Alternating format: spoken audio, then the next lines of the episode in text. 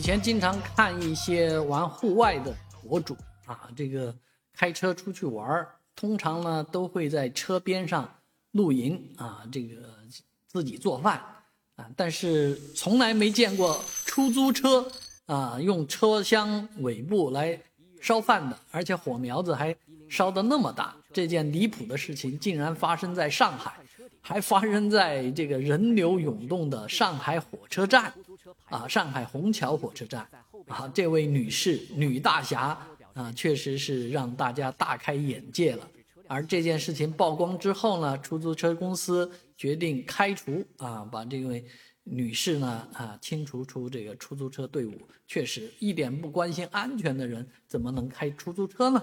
啊，而这件事情呢，从另一方面又反映了目前出租车司机的生存困境。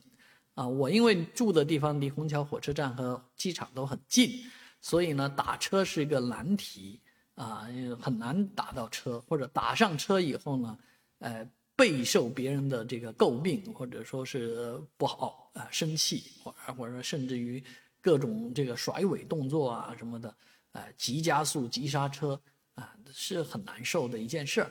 但是呢，确实也要体谅人家司机师傅，为什么呢？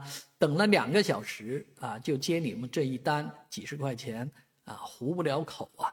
这确实对于很多人来讲啊，这一餐饭可能就已经啊抵你的那个呃出租车费了。所以当然，人家吃饭也安排在这个排队的时候，这也是能理解的。但是很多人说，再苦再想省钱，也不能省这一顿，也不能这样做，是吧？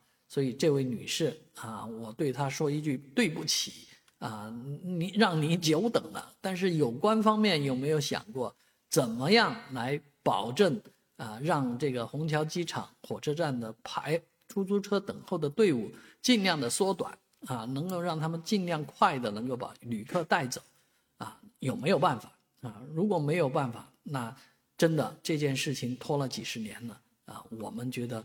有关方面是不够尽职的。